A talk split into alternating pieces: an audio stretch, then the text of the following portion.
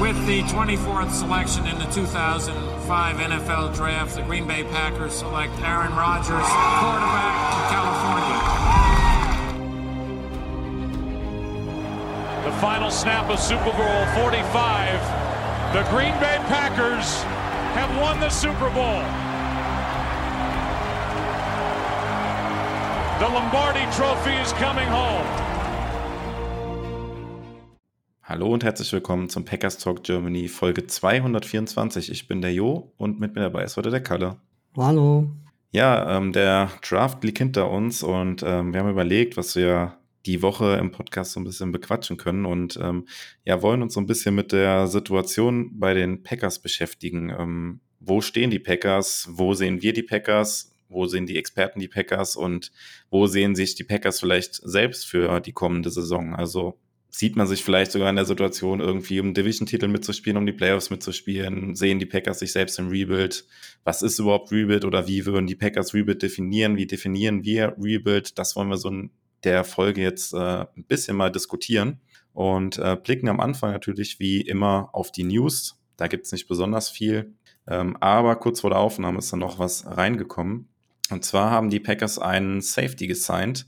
Ähm, ja, Kalle, wen haben die Packers verpflichtet und macht die Verpflichtung Sinn aus deiner Sicht? Ja, die Packers haben einen Safety verpflichtet und zwar ähm, Jonathan Owens von den äh, Houston Texans oder war letztes Jahr bei den Houston Texans und war dort im letzten Jahr Starter. Davor die Jahre war er ein, ein Practice Squad Spieler, der immer wieder zwischen Waiver und Practice Squad hin und her gewandelt ist, also wurde er immer wieder entlassen und dann wurde er wieder auf den Practice Squad gesigned, dann wurde er wieder aktiviert und ähm, hat letztes Jahr relativ äh, viel gespielt. Was heißt relativ viel? Hat richtig viel gespielt. Und zwar alle 17 Games gestartet letztes Jahr und ähm, hat so einige Zahlen aufgelegt. Und zwar hat er letztes Jahr 970 Snaps gespielt, ähm, 700 Snaps davon als Free Safety und konnte dabei 100 ähm, 28 Tackles sammeln, war damit der 15. beste Safety laut PFF vom Grade her. Ähm, spielt auch ähm, ein wenig äh, Special Teams hat er auch gespielt mit 251 Snaps, also er passt wieder rein in diese Safety-Gruppe, die die Packers gerade so da aufgebaut haben. Und ja, ich habe von ihm noch nicht so viel gesehen, gehört bisher und ich bin gespannt, wo er sich da einreihen wird in der in der Riege der, der, der großen Safety-Gruppe, die jetzt gerade. Ja, ist äh, so eine Verpflichtung, die konnte man jetzt nicht unbedingt erwarten, ist jetzt auch kein großer Name, wobei große Namen eh nicht mehr wirklich verfügbar waren. Ähm, haben ja auch lange oder häufig im Podcast darüber gesprochen, dass die Safety-Klasse im Draft ja auch recht, recht, schlecht war. Die Packers ja bis auf in der siebten Runde dann gar nichts gemacht. Ähm, ist jetzt, glaube ich, einfach ein Spieler, den man jetzt halt nochmal mit reinwirft. Ähm, du hast es gesagt, Dir war er nicht besonders auffällig, mir war er auch nicht besonders auffällig. War zwar durchgängig Starter gewesen, äh, du hast gesagt, guter Tackler, aber ansonsten glaube ich, durchschnittlicher Safety. Mal gucken, wird er um den Starting-Job irgendwie, ja, mit kämpfen im, im Training Camp und dann mal, mal gucken, was man da erwarten kann. Ich glaube, kann man jetzt nicht zu viel erwarten, aber ja, mal schauen. Ist halt einfach eine Verpflichtung auch für die Tiefe auf einer Position, wo die Packers nicht gut aufgestellt waren. Mal gucken. Ja, ähm, was gab es sonst noch für News? Ähm, unser Longsnapper aus dem äh, letzten Jahr, Jake Coco, wurde entlassen.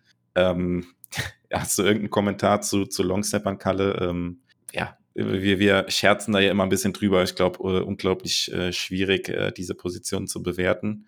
Äh, wie siehst du das?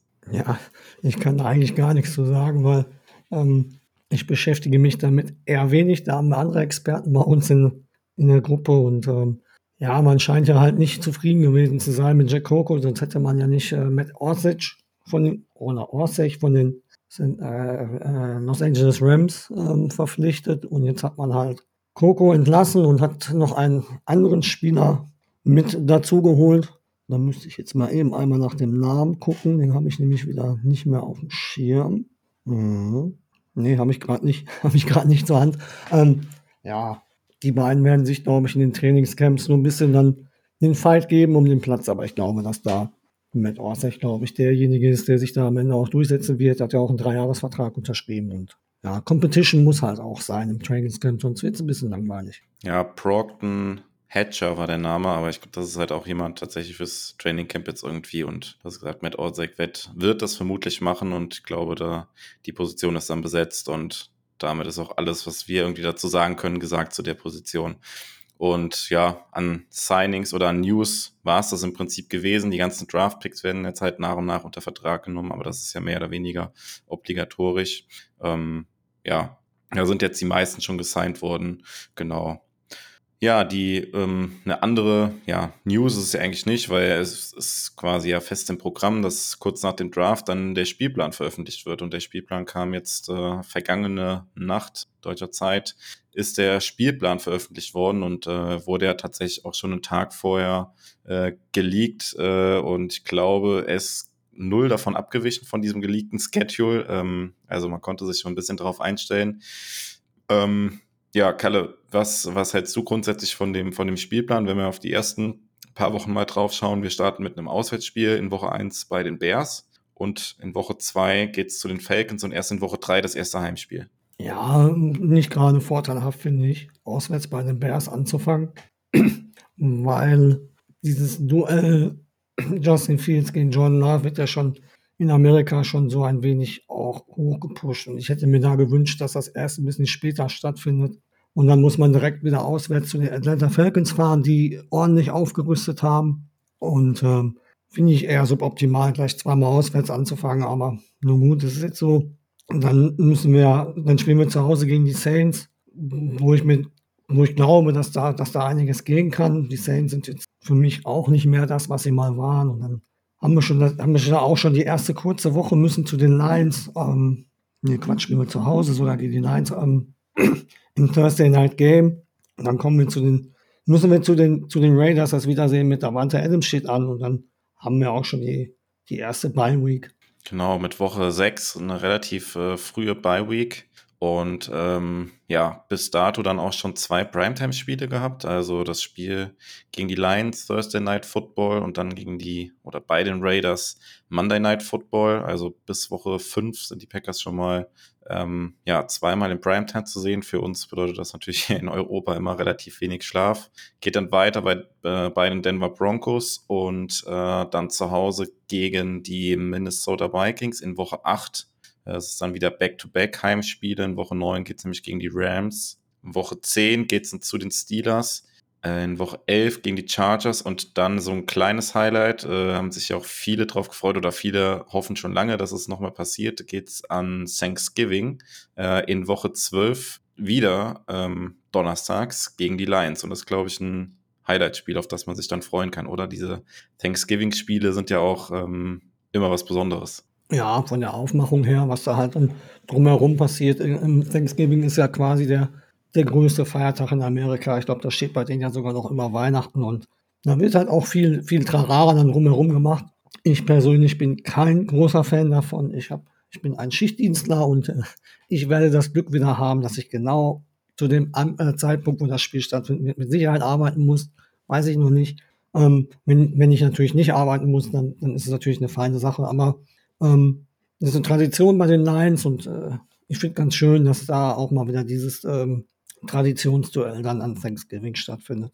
Ja, da, genau, das ist dann auch das nächste äh, Spiel in, in Primetime sozusagen. Ähm, Einzelspiel dann ja auch und dann kommt direkt eine Woche danach das nächste Primetime-Spiel, Sunday Night Game gegen die Kansas City Chiefs. Da muss man natürlich noch ein bisschen ähm, ja, ein Fragezeichen dran machen. Das ist dann in Woche 13 auch schon Spiele, die dann geflext werden können. Also die Uhrzeit kann dann nochmal geändert werden. Das heißt, das Spiel wird zwar sonntags bleiben, kann aber aus diesem Sunday Night Slot dann noch rausgeflext werden. Je nachdem, was dann halt davor passiert, wie die beiden Teams stehen. Ja, wenn das dann sportlich nicht so die große Relevanz hat, dann ja, machen die Fernsehanstalten das ja dann gerne schon mal. NBCs das dann hier in dem Fall für das äh, Sunday Night Game, dass sie das Spiel dann nach vorne ziehen würden und ein anderes Spiel dahin ziehen.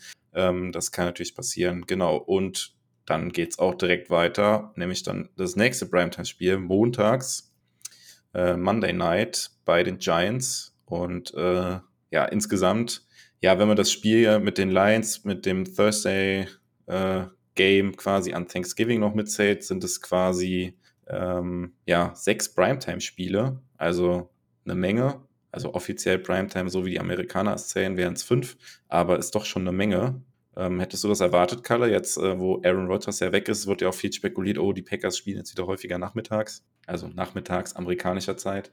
Ja, also die Packers haben ja auch eine, eine große Strahlkraft außerhalb von Aaron Rodgers. Ne? Das ist, glaube ich, einer der, einer der bekanntesten Franchises der Welt auch und in Amerika auch sehr beliebt. Und ähm, es gibt wenig Teams in der NFL, die halt auch auswärts so viele Fans mitbringen wie die Packers. Das sind vielleicht die Steelers noch, die, die, da, die da ähnlich sind. Die Cowboys noch, wo halt wirklich ähm, auch außerhalb der Region ähm, es viele Fans gibt. Und äh, es, ja, ich habe jetzt auch nicht erwartet, dass es 5, 6 werden, aber das eine oder andere schon, weil die, weil die Packers einfach auch ähm, über die Grenzen von Wisconsin hinaus eine, eine sehr große Strahlkraft haben. Genau, und dann gibt es in Woche 17 dann sozusagen Spiel Nummer 5 in Primetime ist dann gegen die Vikings. Das ist dann in der Silvesternacht. Äh, für uns hier in Europa wird das dann quasi äh, ja früher Neujahrsmorgen sein, um 2.20 Uhr dann deutscher Zeit am 1.1. Ähm, natürlich auch das dann Spiel, ähm, Division-Duell, vorletzter Spieltag. Äh, ja, auch das kann natürlich noch geflext werden, genau wie das äh, Chiefs-Spiel. Muss man dann auch mal schauen, ob es dann noch was geht. Aber in der Regel ist es ja so, dass auch ja in den letzten beiden Wochen wird er dann häufig auch in der Division gespielt oder ausschließlich in der eigenen Division gespielt. Da geht es halt noch um die Platzierung in der Division. Kann schon sein, dass da noch was geht. Ja, mal gespannt. Und ähm, klar, insgesamt, äh, die Gegner standen ja schon vorher fest. Das war, das war schon klar. Ähm, aber jetzt mal ganz ins Blaue reingefragt, äh, was, was erwartest du denn grundsätzlich von der Saison, wenn du jetzt tippen müsstest, äh, wie der Rekord wäre, was, was würdest du dann tippen? Ich habe gehofft, dass du die Frage nicht stellst, weil dieses Predicten ist nicht so meins, aber wenn ich jetzt mal so drauf schaue, ja, hm, wie schätze ich das ein? Also, boah, das ist die Frage, die habe ich echt nicht gewollt, aber ja gut, wer, wer wird richtig gut sein? Das werden die, die Falcons sind, glaube ich, auf einem guten Weg. Die Chargers, die Chiefs. Hm. Ich glaube, da könnte schon was gehen. Es kommt halt darauf an, wie die Packers halt auch in die Saison kommen, wie die neue Offense, die ja nun mal kommen wird, sich da, sich da präsentieren wird, wie sie sich vorbereiten wird, wie sie sich entwickeln wird. Boah, aus dem Bauch raus ist vielleicht sogar eine 8, 9, 9, 8 Saison drin. Jetzt einfach nur aus dem Bauch raus, wenn's, wenn, wenn natürlich äh, alles so klappt, wie geplant. Was sagst du? Ja, ich äh, tue mich da auch sehr schwer, ist ähnlich wie bei dir und ich glaube, die Bandbreite, wie es ausgehen könnte, ist da, ist da recht hoch und es sind so viele Faktoren, von denen das abhängen, abhängen kann. Ich glaube, ja, von 10, 7 bis 5, 12 ist irgendwie alles möglich, irgendwie so gefühlt. Ähm, ja, und dann muss man mal gucken, wofür es am Ende reicht. Aber da kommen wir jetzt ja auch in der weiteren Folge so ein bisschen drauf zu sprechen. Ich glaube, wir gehen einfach mal weiter. Ähm, diese Woche hat nämlich dann auch unser ja, neuer Starting Quarterback, kann man ja fast sagen, Jordan Love, eine ausführliche Pressekonferenz gegeben. Ich glaube, es waren fast äh, 20 Minuten gewesen. Und ähm, ja, Kalle, wie äh, hast du Jordan Love da erlebt? Jetzt das erste Mal so als Starting Quarterback sozusagen vor, vor die Presse getreten und äh, musste da Rede und Antwort stehen. Wie hat dir der Auftritt von Jordan Love da gefallen? Sehr gut. Also ich habe es mir extra live angeguckt, weil ich das sehen wollte und ich fand seinen Auftritt sehr, sehr, sehr, sehr souverän. Ähm, hat sich auch anfangs, es war klar, dass es kommt. Ich fand es ein bisschen schade, dass die ersten Fragen immer nur so Richtung, ja, Rogers ist jetzt weg, dies, das und, aber das hat er sehr, sehr souverän beantwortet und für mich wirkte er sehr gefasst auch immer die ganze Situation. Also es sieht nicht so aus, als ob ihm das alles äh, zu Kopf steigen würde. Er ist sehr, sehr geerdet, was es angeht, sehr selbstbewusst und ähm, was mir am meisten imponiert hat, ist halt einfach schon, dass er diesen eingepflanzten Teamgedanken in sich drin, drin trägt, weil er eigentlich quasi auch nie, nie von sich selbst gesprochen hat, sondern eigentlich auch, auch viel immer davon gesprochen hat, dass man als Team gemeinsam wachsen kann, gewachsen, äh, wachsen muss. Alle sind sehr jung, jetzt alle eine Altersklasse quasi irgendwo zwischen 22 und 25 bewegen die sich da alle. Und ähm, also zumindest was jetzt die, die, die Playmaker angeht, AJ Dillon ist äh, auch noch in der Klasse. Aaron Jones ist so ein bisschen der Ausreißer, was die Playmaker angeht, aber ähm, insgesamt fand ich seinen Auftritt doch für jemanden, der sehr viel Geduld mitbringen musste und jetzt endlich zum Zuge kommen darf, fand ich den Auftritt doch schon sehr, sehr souverän und es hat auf jeden Fall mir nochmal so einen kleinen Push gegeben. Noch mehr Bock. Ich meine, ich habe sowieso schon Bock drauf, aber jetzt habe ich noch mal ein bisschen mehr Bock drauf, weil, weil der Junge mir einfach auch als, als Mensch ganz gut gefällt. Er kommt sehr gut rüber. Und ja, ich denke, du siehst das da auch nicht groß anders, oder?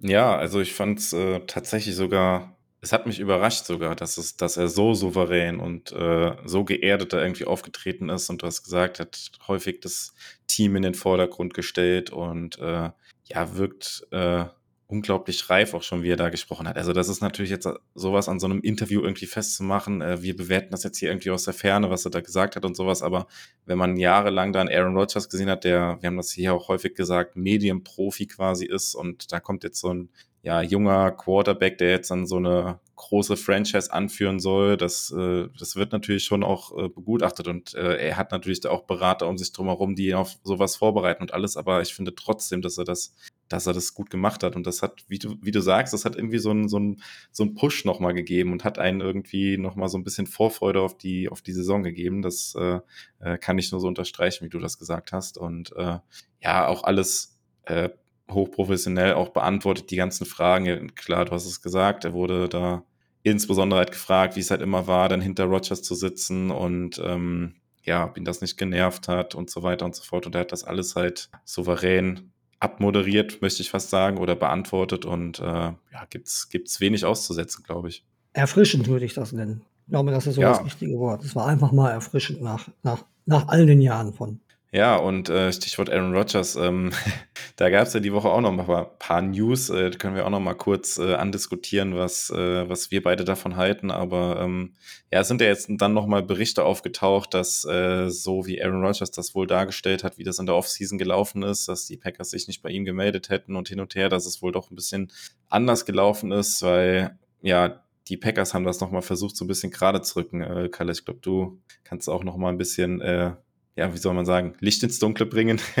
ja, es sind halt jetzt zwei Berichte aufgetaucht, dass das, das, was so ein bisschen dem widerspricht, was Aaron Rodgers in der Pat McAfee Show damals gesagt hat, wie es abgelaufen ist. Also da gab es ja dann die Gerüchte, dass, dass äh, Brian Gutekunst versucht hat, ihn anzurufen und er die Anrufe aber nicht entgegengenommen hat und dann gesagt hat, wenn du mit mir reden willst, musst du mich FaceTime, also heißt die Kamera anhaben, damit ich dich sehen kann und solche Sachen. Und äh, jetzt ähm, ist in dem Report von Rob Demowski, glaube ich, war es das, und Albert Breer hat, glaube ich, vorher schon darüber berichtet, ähm, dass Brian Gutekunst in Kalifornien war, ähm, beim, lass mich nicht lügen, wie man es ausspricht, Connecticut Bowl, und äh, um sich äh, Prospects anzugucken.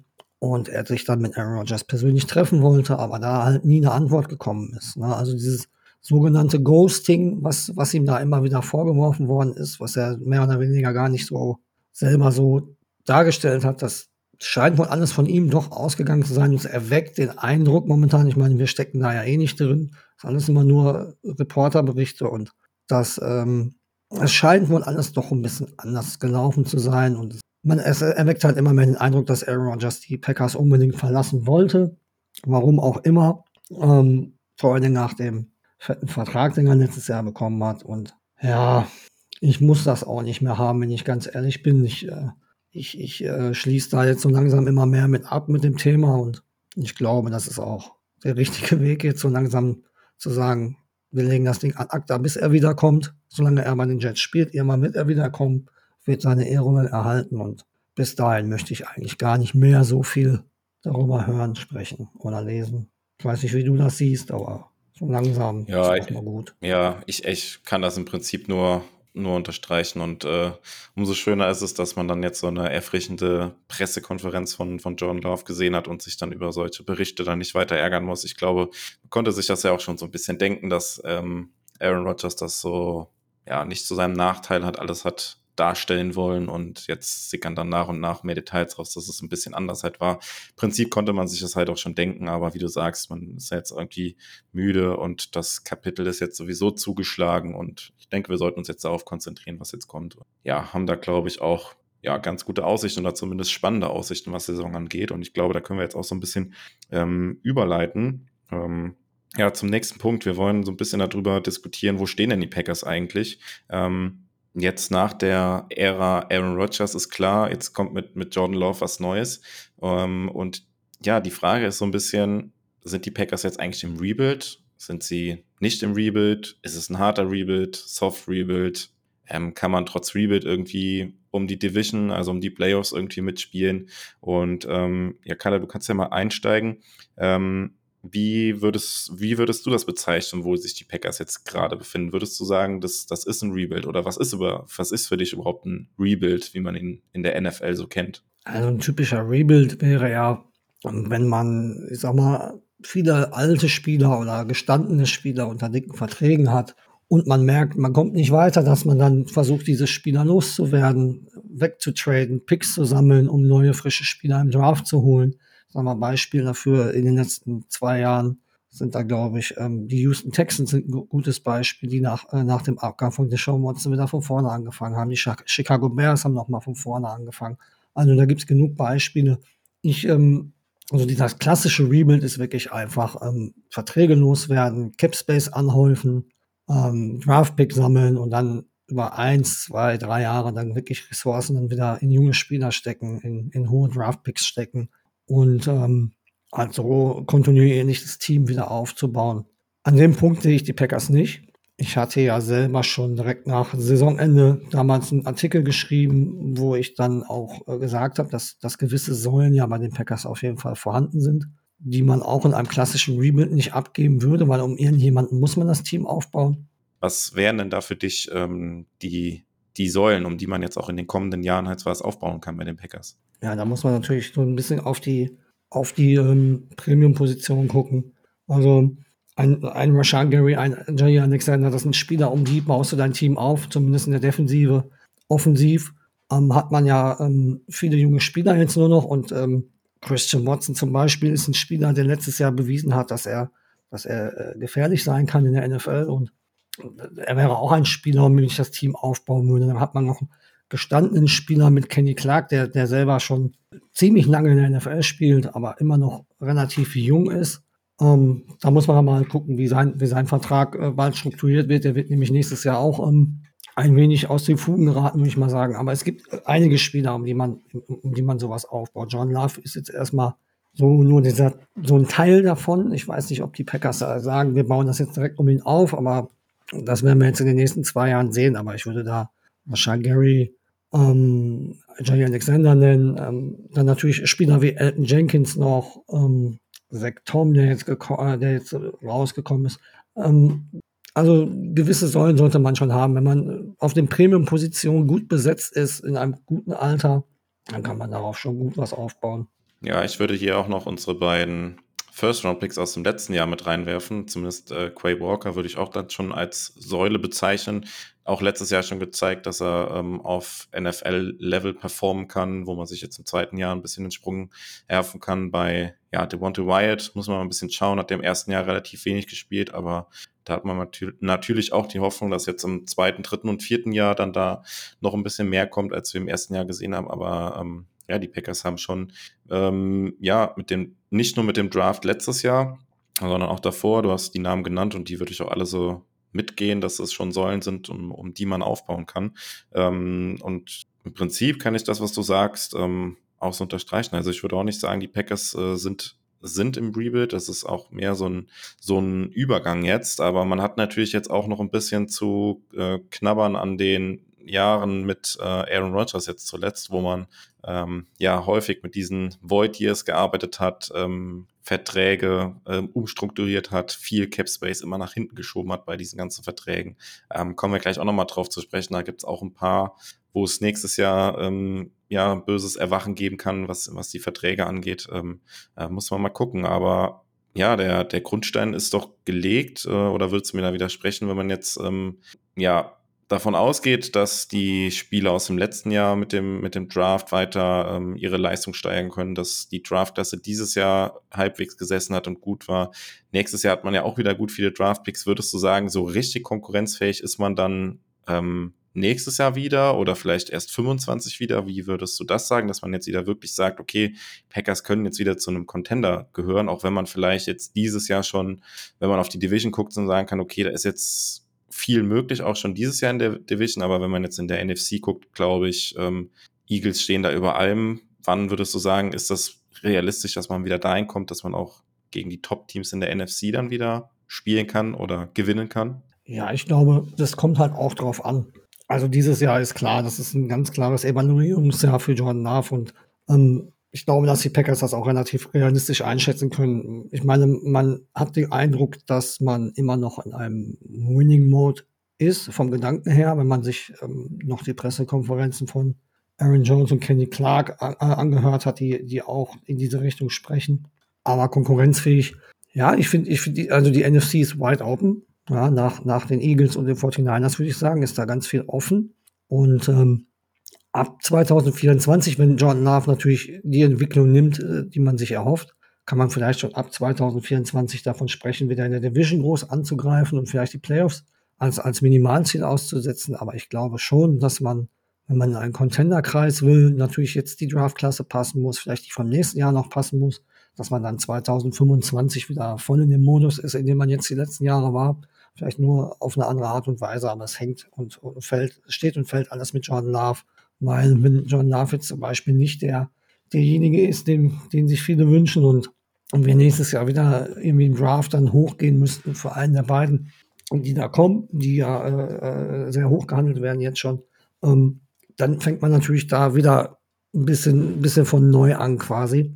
Aber ähm, sollte das alles so aufgehen, wie, wie, wie es geplant ist oder wie man sich das erhofft, glaube ich, ist 2025 das Jahr, wo man sagen kann, jetzt sind wir wieder voll da, wenn natürlich hier Umstände alle passen. Oder siehst du das anders? Ja, es steht und fällt, glaube ich, ähm, mit dem, was halt Jordan Love dann ist. Und ähm, das ist ja noch so ein bisschen so eine Wildcard. Ich glaube, die kann man ja auch ähm, ein bisschen äh, drüber spekulieren, wie die, wie die Packers das jetzt selbst sehen. Und du hast auch die Spieler angesprochen. Ich glaube, wenn man die Spieler fragt, die würden, glaube ich, nie sagen, ja, unser Team ist jetzt in einem Rebuild und ja, wir müssen mal gucken, wie der konkurrenzfähig werden für die nächsten Jahre. Ich glaube, so Spieler, ähm, ja, in der NFL ist es ja sowieso not for long und äh, eine begrenzte Zeit, in der du da spielen kannst. Und äh, selbst wenn dein Team jetzt gerade nicht so gut ist, du spielst ja selbst immer um die, um den eigenen nächsten Vertrag, vielleicht auch bei einem anderen Team. Ich glaube, Spieler würden das, würden das nie so sagen. Und ähm, ja, weiß nicht genau, wie das, wie das Front Office das einschätzt. Natürlich ähm, werden die jetzt auch nicht sagen, wir gehen jetzt in einen harten Rebuild oder sind in einem harten Rebuild. Das würde jetzt irgendwie auch nicht zu den Packers passen. Gefühlt muss man da ja irgendwie auch immer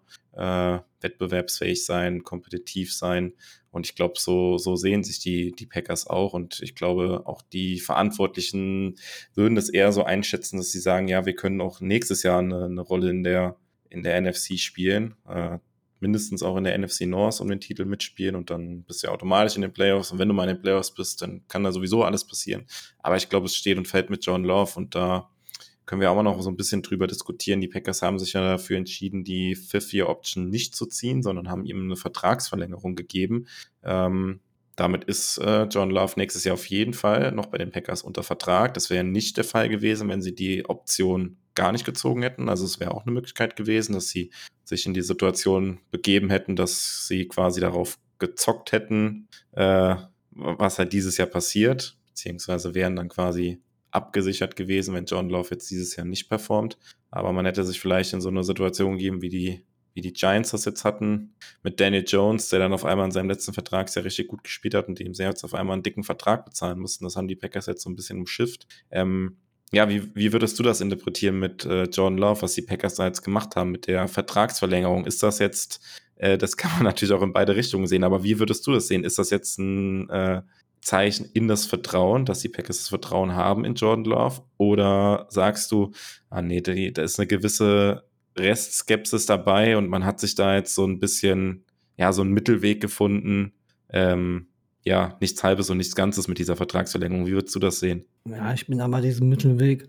Um, es wurde ja viel diskutiert darüber und aus Packers Sicht ist es natürlich ein schlauer Weg gewesen, weil ich glaube, dass, ähm, du hast es angesprochen, die Daniel Jones Geschichte da, glaube ich, die Packers ordentlich gewarnt hat. Aber ich finde das ganz schwer. Viele Leute reden John Love jetzt runter, ja, er glaubt nicht an sich selbst, weil er so einen Vertrag unterschreibt. Aber man muss auch sehen, er ist jetzt um 13 Millionen reicher. Ja, ich, ich glaube, dass, dass, dass ähm, das Vertrauen in John Love äh, nicht anders ist. Ich glaube einfach, dass die Packers einfach Angst hatten, sich zu übernehmen mit dieser ähm, 50-Option, wenn es nicht klappt. Also da kann man jetzt in beide Richtungen spekulieren, was da jetzt wirklich so Sache ist. Ähm, ich fand es aus Packers Sicht eigentlich ein, eine schlaue Geschichte, weil man so einfach erstmal, ähm, falls es nicht klappt, relativ günstig da wieder rauskommt. Und John Love, ja, wenn man den Vertrag nicht verlängert hätte, hätte er halt kein Geld bekommen. So ist er jetzt um 13 Millionen reicher. Und ich habe den Vertrag gesehen und ähm, er hat da so ein paar Incentives drin, also Bonuszahlungen drin. Gut, die, da sind auch welche bei, die sind, glaube ich, eher nicht so realistisch. Aber er wird das mit Sicherheit trotzdem noch ein bisschen steigern können. Aber äh, jetzt irgendwie von, von mangelndem Vertrauen zu sprechen, würde ich nicht reden, weil man hat schließlich auch im Zuge des ganzen Theaters auch ähm, den Franchise Quarterback weggetradet, damit er die Eins sein kann. Und hat jetzt auch ähm, im, im, Draft jetzt auch wirklich nur mit, mit Sean Clifford eine äh, Backup-Lösung geholt. Und ich glaube, das zeigt schon, dass man, dass man das Vertrauen in Jordan Love hat, weil wenn man es nicht hätte, hätte man ja vielleicht schon ähm, in der ersten Runde was machen können oder so einen der anderen zu holen. Also ich glaube nicht, dass das Vertrauen groß erschüttert ist und ja, ich, ich bin gespannt. Also ähm, ich fand es schlau, wie die Packers das angegangen sind und John Love äh, hat jetzt auch keinen Fehler gemacht, unbedingt ähm, zu sagen, nee, nee, dann unterschreibe ich nicht und gucke nächstes Jahr, sondern er ist ein bisschen reicher geworden, hat ein bisschen Sicherheiten für sich gefunden. Von daher finde ich das eigentlich eigentlich ganz, äh, ganz in Ordnung, was. Ja, ähm, bin da auch ähm, im Prinzip deiner Meinung. Also, dass äh, es ist eine ganz smarte Lösung halt gewesen für aus Packers Sicht auf jeden Fall. Ähm, ja, ob sich dann für Jordan Love selbst natürlich auszahlt, ist die Frage. Also, wenn er jetzt natürlich in 23 äh, jetzt in der kommenden Saison super performt, dann ist er wahrscheinlich äh, aus seiner persönlichen Perspektive dann 24 quasi zu billig. Ähm, aber andererseits, er hat auf jeden Fall das Geld sicher, du hast es gesagt. Ähm, die ja, voll garantierten 13 Millionen, die er hat, die kann ihm jetzt keiner mal wegnehmen. Das, das auf jeden Fall. Ich bin mal ja, gespannt, wie, da, wie sich seine Performance jetzt entwickeln wird. Und äh, ist ja auch so ein bisschen die Frage, ähm, glaubst du, ähm, wie, wie wirkt sich das jetzt auf seine Leistung aus oder wie wird er so allgemein jetzt gesehen, auch vom, von den Fans, von den Medien, vom, vom Front Office? Glaubst du, da ist jetzt schon auch dieser Erwartungsdruck, den jetzt irgendwie den er jetzt irgendwie spürt. Ähm, alle reden ja davon, jetzt äh, macht er dann auch die, die Story wie Aaron Rodgers hinter Brett Favre, dass er dann jetzt übernimmt und der nächste Franchise Quarterback wird. Sind das, äh, muss man da ein bisschen seine Erwartungen runterschrauben oder was glaubst du selbst, wie, wie Love das, wie Love das sieht? Also du hast ja auch die Pressekonferenz gesehen, da wurde ja auch genauso Sachen gefragt, aber ist das eher förderlich für seine Entwicklung? Ist das eher zu viel Druck? Wie, wie würdest du das sehen? Also der Druck ist schon da. Also ähm, wenn man, wenn die, also die, die, die Fangemeinde und, und auch, auch allgemein die ganze NFL-Welt kennt seit 30 Jahren Hall of Fame Quarterback Play bei den Green Bay Packers. Und das wird schon so ein bisschen auf seinen Schultern lasten, dass er da jetzt der Nachfolger ausgerechnet von diesen beiden sein wird. Aber ich glaube persönlich, dass er sich damit gar nicht groß beschäftigt. Dass er, ähm, er nur an seine Stärken glaubt und, und äh, äh, da selbstbewusst auf den Platz gehen wird. Ich zum Beispiel erwarte von ihm überhaupt nicht das, was, was, was Aaron Rodgers in den letzten Jahren geleistet hat. Ich, ich, ich, ich sehe das eher andersrum. Wenn ich ähm, so Vergleiche sehe von damals, als Rodgers halt in seinem ersten Jahr war oder auch schon vorher eingesetzt worden ist, sah das ziemlich ähnlich aus. Und äh, ein Hall of Fame Quarterback muss man auch erstmal sich irgendwie erarbeiten. Also ich finde nicht, dass man ihn daran messen darf. Man sollte ihn nicht daran messen. Er wird ja auch teilweise auch sehr, sehr kritisch gesehen und viele ich habe schon Kommentare gelesen von wegen, ja, wir sind auf dem Weg zum First Overall Pick und solche Geschichten. Das persönlich glaube ich nicht. Im ganzen Gegenteil. Ich bin, ich bin jetzt auch noch mal reingegangen in die ganzen Geschichten, noch mal auch in dein College Tape habe ich noch mal reingeguckt und da war zwar so ein bisschen die, die, die, die, wie so eine Wildgans, ziemlich wild, aber ich glaube, dass er in den letzten drei Jahren halt auch extrem davon profitiert hat, dass er, dass er halt hinter so einem Quarterback auch, auch, auch lernen durfte und auch jetzt mit Tom Clemens letztes Jahr den Quarterback-Coach bekommen hat, der für ihn wahrscheinlich der richtige ist. Der hat auch viel mit Aaron Rodgers gearbeitet hat. Und ich hatte auch gelesen, dass sein persönlicher Quarterback-Coach halt auch ihm gesagt hat, ähm, niemand äh, erwartet von dir, dass du Aaron Rodgers bist, sondern wir erwarten, dass du John Love bist. Und ich glaube, das ist das, was er sich vorhalten muss. Er muss einfach nur an sich selbst denken und nicht denken, wer da vorher war. Aber ich äh, persönlich äh, erwarte mit Sicherheit nicht, dass er da jetzt äh, die wildesten Dimes raushaut oder die wildesten Geschichten abzieht. Also ich, ich, äh, das Einzige, was ich von ihm will, ist, dass, dass er, dass er kontinuierlich Fehler, die er machen wird, das wird kommen, er wird Fehler machen, dass er die aber dann auch kontinuierlich abstellen kann und sich entwickeln kann und wo die Reise dann hingeht, darüber reden wir dann entweder in zwei Jahren, wenn es nicht geklappt hat, oder vielleicht in 15 Jahren, wenn es doch geklappt hat. Ja, ich glaube, da gibt es auch so ein bisschen unterschiedliche Perspektiven auch. Ich glaube, wir als äh, Packers-Fans ähm, sehen das, glaube ich, auch ein bisschen entspannter oder haben auch, glaube ich, ein bisschen mehr Vertrauen da in die Verantwortlichen und in John Love. Und wir sind da extrem gespannt auch, was man, was man da jetzt bekommt. Man liest ja dann noch immer viele Berichte, hat sich äh, äh, verbessert in den letzten drei Jahren. Es hat auf jeden Fall was gebracht, dass er hinter Aaron Rodgers gesessen hat und äh, ähm, ja, ist jetzt halt ready to start und so weiter. Das liest man schon. Und wenn man so den Konsens irgendwie hört, finde ich, dann hört man schon halt so eine gewisse Skepsis raus. Und ich glaube, viele ähm, so Experten halt außerhalb dieses Packers-Konsens auch, ähm, bei Downset Talk haben sie jetzt auch häufiger schon darüber geredet, dass sie dabei Jordan Love dann eher skeptisch sind. Und ich glaube, dass diese Auftritte, die man halt bisher gesehen hat. Ähm, es waren ja quasi nur ein paar Preseason-Spiele. Dann war es dieses eine Spiel gegen die Chiefs, wo er halt äh, starten konnte. Ist dann vielleicht auch direkt mit der unangenehmste Gegner, wenn du dann bei den Chiefs dann im Arrowhead da starten musst. Ähm, und ja, dann das eine Spiel, wo er dann ja nicht ganz eine Halbzeit, aber ja fast eine Halbzeit gegen die Eagles gehabt hat äh, letzte Saison. Äh, ja, wo wo er dann die Packers ja auch nochmal rangeführt hat. Aber ich glaube, diese kurzen Auftritte, das prägt so irgendwie noch so ein bisschen das Bild. Und äh, ich weiß nicht, wie, wie du das siehst. Wie viel, würdest du sagen, kann man das irgendwie ähm, an diesen beiden Spielen irgendwie, die jetzt jeder so präsent hat, irgendwie sind, ist das überhaupt was wert, wenn man jetzt äh, das irgendwie versucht zu predikten, was Jordan Love ist, oder ist das quasi eh für die Tonne sozusagen? Das Chiefs-Spiel, da wurde natürlich auch aus allen Ecken geblitzt bis zum Umfallen. Also da hat man schon ähm, versucht natürlich John Love unter Druck zu setzen und ja, das war ja damals im Zuge der Corona-Sperre, sage ich jetzt mal, die Rogers da hatte. Ähm, hat er erst drei Tage vorher erfahren, dass er überhaupt spielt. Das Spiel würde ich überhaupt nicht als Gradmesser nehmen. Das kann man höchstens halt ein bisschen nehmen, wenn man sich die beiden Spiele nebeneinander legt. Ja? Wenn man das Spiel äh, gegen die Chiefs nimmt und das Spiel gegen die Eagles, da sind halt Dinge halt ganz anders äh, abgelaufen, wie es das Jahr davor war.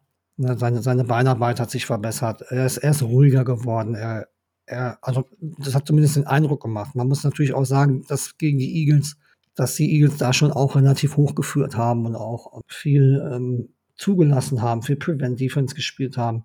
Aber da waren auch zwei, drei Würfe bei, die, ähm, die man vorher nicht gesehen hat. Ich erinnere da gerne an den an den äh, Pass äh, auf Aaron Jones, an die, an die Seitenlinie, den Jones leider fallen gelassen hat, aber das Ding war äh, Back Shoulder Throw, also das war vom, das war schon ein richtig schönes Ding.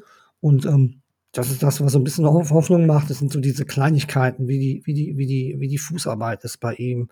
Sein Release sah ganz anders aus. Also man kann sich da minimal was rausziehen, aber ich glaube, die, die Bandbreite ist da noch viel, viel zu klein und die Erfahrung fehlt halt ich finde das ganz schwer zu beurteilen. Ich finde, so Kleinigkeiten hat man gesehen, aber um da jetzt wirklich zu sagen, das ist unser äh, Franchise-Quarterback für die nächsten 15 Jahre, das kann man natürlich nicht machen. Das werden wir jetzt diese Saison sehen und wenn nicht, vielleicht nächste Saison. Man muss ihm ja auch Zeit zugestehen. Also ähm, nicht nach acht Spieltagen schon sagen, äh, der Typ ist Murks, wenn es da irgendwie im Rekord äh, 1-7 steht. Man muss ja immer, immer dann alles sehen. Aber ähm, da was Großes rauszuziehen ist schwer. Kleinigkeiten, ja. Ja, und bei Quarterbacks, ähm, vielleicht ein bisschen noch überzuleiten zum, zum nächsten Punkt, äh, den ich noch gerne ansprechen würde, redet man ja immer darüber bei Quarterbacks, die man bewerten will, wie gut sind die Umstände oder man muss halt Quarterbacks, ähm, die man evaluieren will, was die Packers ja jetzt mit Jordan Love irgendwie machen wollen und müssen die nächsten zwei Jahre, wie, wie gut die Umstände sind. Da kann man ja auch so ein bisschen drüber diskutieren und ähm, ich glaube, an die O-Line kann man relativ schnell einen Haken dran machen.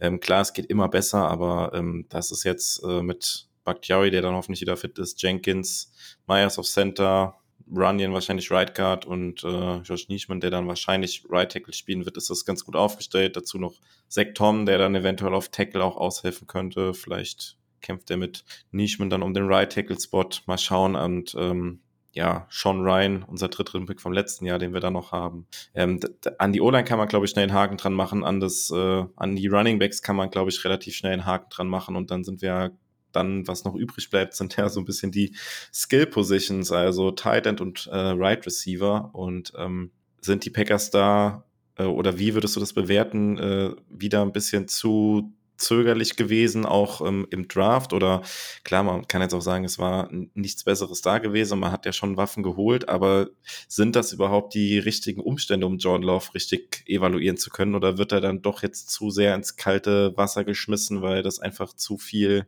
äh, ja, zu viele junge Leute da in der Offense sind, die da rumlaufen und das wird sowieso sehr schwierig. Wie, wie würdest du das sehen? Ja, ist wirklich schwierig. Also, ich weiß gar nicht, wer der älteste von denen da ist, aber äh, ich glaube maximal 24 Jahre alt, also ist alles blutjung. Und ja, ähm, Christian Watson hat bewiesen schon in der kurzen Spanne dann am Ende der Saison oder in der zweiten Saisonhälfte, dass er, dass er eine gefährliche Waffe sein kann. Und ähm, da kann man wieder auf das Eagles-Spiel gehen, wenn dann solche Sachen dabei rauskommen wie der Touchdown dann von Love auf Watson. Also da kann man dann schon bisschen hoffnungsvoller drauf gucken.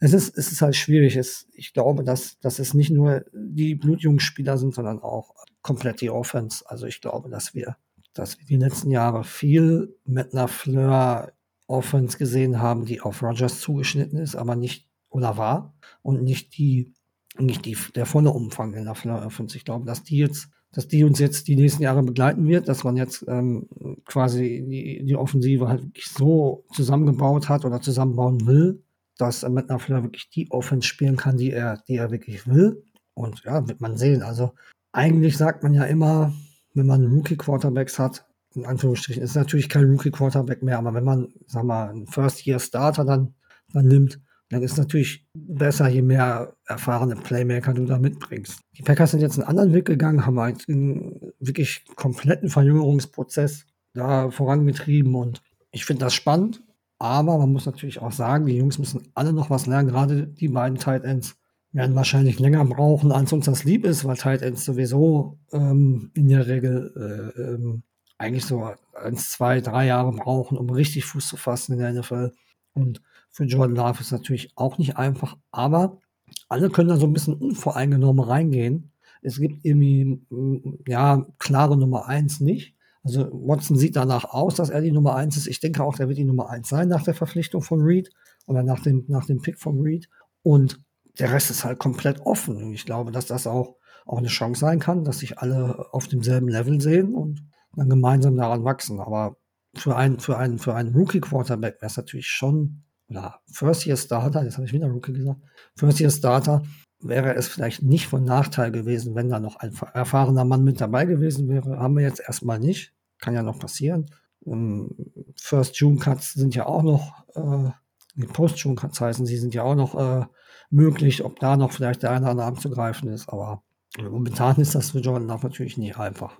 Ja, ich finde halt insgesamt diese, äh, du sagst, es ist nicht einfach, aber ich glaube trotzdem, dass diese Offense an sich extremes äh, Boom-Potenzial hat, wenn man das so sagen kann. Also ähm, vielleicht wird das eine gewisse Eingewöhnung brauchen, aber wenn, wenn das sich jetzt alles, wenn da die Zahnräder ineinander greifen, wenn Matt LaFleur da anständige Gameplans für Jordan Love jetzt auch designen kann, die dann wirklich auch auf ihn zugeschnitten sind, nicht mehr auf Aaron Rodgers, ähm, das also er ist sowieso jetzt auch wieder mehr gefordert als, als Playcaller, als er das äh, unter Aaron Rodgers noch war. Das, das finde ich auf jeden Fall. Aber wenn das, wenn das funktioniert mit, mit Jordan Love zusammen und äh, wenn äh, Watson den nächsten äh, Schritt machen kann, wenn äh, Romeo Dubs den nächsten Schritt machen kann, Ran Reed direkt in der NFL gut äh, ankommen kann und die beiden Titans vielleicht auch nicht so lange brauchen, wie man das äh, häufig bei Titans kennt, dann, dann hat diese Offense schon äh, ein ganz schönes, äh, ganz schönes Potenzial. Das waren jetzt viele Wenns, äh, das, ist, das ist mir irgendwie auch bewusst, aber ähm, keiner erwartet irgendwie sowas Großes, aber ich glaube trotzdem, dass das schon äh, dann ab Mitte der Saison ganz gut klicken kann. Und wenn das klickt, glaube ich, dann ist man auch schnell in der, in der Position, dass man da dieses Jahr auch ein Überraschungsteam sein kann mit der, mit der Mannschaft. Also über die Defense haben wir jetzt ja noch gar nicht gesprochen und ähm, ja, wir haben immer noch unseren Defensive Coordinator, der nicht den besten Eindruck hinterlassen hat, so möchte ich es mal sagen, aber ähm, diese Defense ist ja auch sowas von gespickt mit äh, Talent jetzt und äh, eigenen First-Round-Picks, bei äh, die die Packers selbst gezogen haben. Ähm, da muss jetzt endlich mal die, die Leistung auf den Platz kommen und die Offense muss ja gar nicht, muss ja gar keine Elite-Offense sein, aber, aber wenn diese Offense halt klickt, wie gesagt, ich habe es eben beschrieben, es gibt viele Events, aber ich glaube, wenn das äh, so gegen Mitte der Saison sich mal ein bisschen eingespielt hat und äh, ja, die Rädchen da ineinander greifen, dann kann das, kann das, glaube ich, gar nicht so schlecht werden. Also ich will jetzt die Erwartungen gar nicht so hoch hängen und äh, muss aufpassen, dass ich mich da selber nicht total äh, hype schon und äh, zu viel erwarte. Ähm, vielleicht kommt das auch nächstes Jahr noch zu früh und man kann sowas dann auch erst für, für das Jahr danach erwarten, für 25, wenn man dann nochmal eine Free Agency hat und Draft hat, wo man nochmal ein bisschen nachladen kann. Aber ähm, irgendwie äh, macht das doch total, total Bock auf die Saison, oder? Ja, das ist super spannend, ne? Also ich, ich bin auch, also gehypt ohne Ende eigentlich quasi, ähm, weil wir einfach mal was Neues sehen. Und wie du schon sagtest, ähm, wir haben jetzt viel über Jordan Love gesprochen, aber eigentlich ist Jordan Love gar nicht derjenige, der den größten Druck verspüren muss, sondern es muss eigentlich Joe Barry sein, der jetzt wirklich absolut, auch, auch mit den Verlusten von, von gestandenen Spielern wie, wie, wie, wie Jaron Reed oder Steve Norrie, das, da gibt es keine Ausreden mehr. Diese Defense muss dieses Jahr deutlich mehr zeigen von dem, was man letztes Jahr schon von ihr erwartet hat. Es müssen Schritte kommen von, von Devonta Wyatt. Ich erwarte, dass Quay Walker noch mal einen Schritt nach vorne macht. Ähm, Eric Stokes mal gucken, wie er sich von seiner Verletzung erholt, wie sich ähm, Rashad Gary von seiner Verletzung erholen wird. Wie schnell schlägt Van Ness ein? Aber Ausreden hat Joe Barry nicht mehr. Also da bin ich, da bin ich ähm, ganz klar der Meinung, dass die Defense dieses Jahr ähm, deutlich besser performen muss. Und wenn dies funktioniert, wenn die Defense so performt, wie es eigentlich erwartet wird, und die Offense dann so halbwegs, wie du sagst, schon mal so anfangen zu klicken, dann äh, ist mit Sicherheit der ein oder andere Überraschungssieg drin. Und vor allem, weil man so ein bisschen äh, Underdog dann ist in, in Zukunft sowieso vielleicht.